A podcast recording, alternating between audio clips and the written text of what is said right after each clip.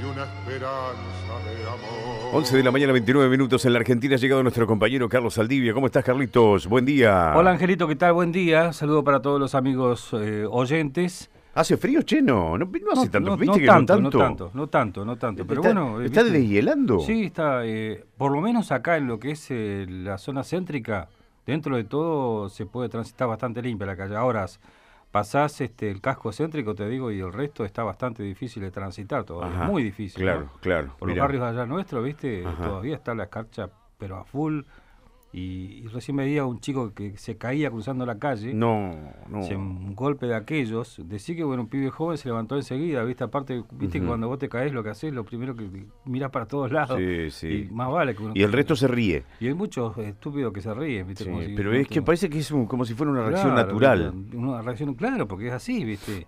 Y la verdad que se dio un. Decir que, un, reitero, un chico pibe joven, si hubiera sido una persona mayor, no sé si se podía levantar, porque la verdad que no podías apoyarte, ¿viste? En algunos lugares que está eh, deshielando Sí. y ese, ¿viste? Y eso abajo del hielo con el agua arriba, te imaginas que Uh, no sí, te sí, sí, más. sí, sí, sí, un jabón. Entonces hay que Un tener jabón. cuidado en todo sentido. Un jabón. Y ahora, y ahora que está cortada la calle acá, Ajá. recordemos la San Martín, Sí. se complica más todavía el tránsito al mediodía, viste, por el acto que va a haber ahora en el municipio y demás. Se complica, se concentra todos los autos en la Kirchner y imagínate lo que es. Un lío. un Eh, no es soberbia, sino que es confianza y sé lo que canto. Escuchá, escuchá, escuchá esto que te voy a decir. Escuchá, yo lo conozco, ¿eh? Y es un pibe maravilloso, un pibe espectacular.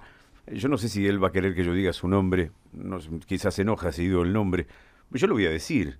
Mira, Juan Manuel Aguilar, Juan Manuel, nos dice que le está donando a la señora eh, 100 kilogramos de leña, 100, 100 kilos de leña eh, para que asista a la gente que ella crea conveniente. Eh, está hablando de Graciela Suárez.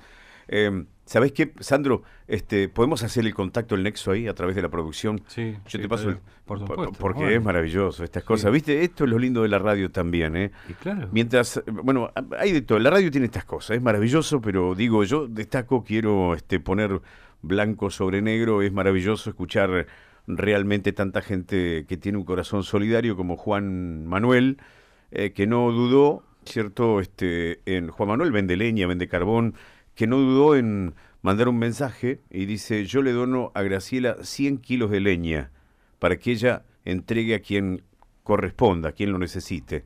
Así que bueno, eh, ahí te paso el número, Sandro, dale para que vos seas el nexo. Gracias, Juan Manuel.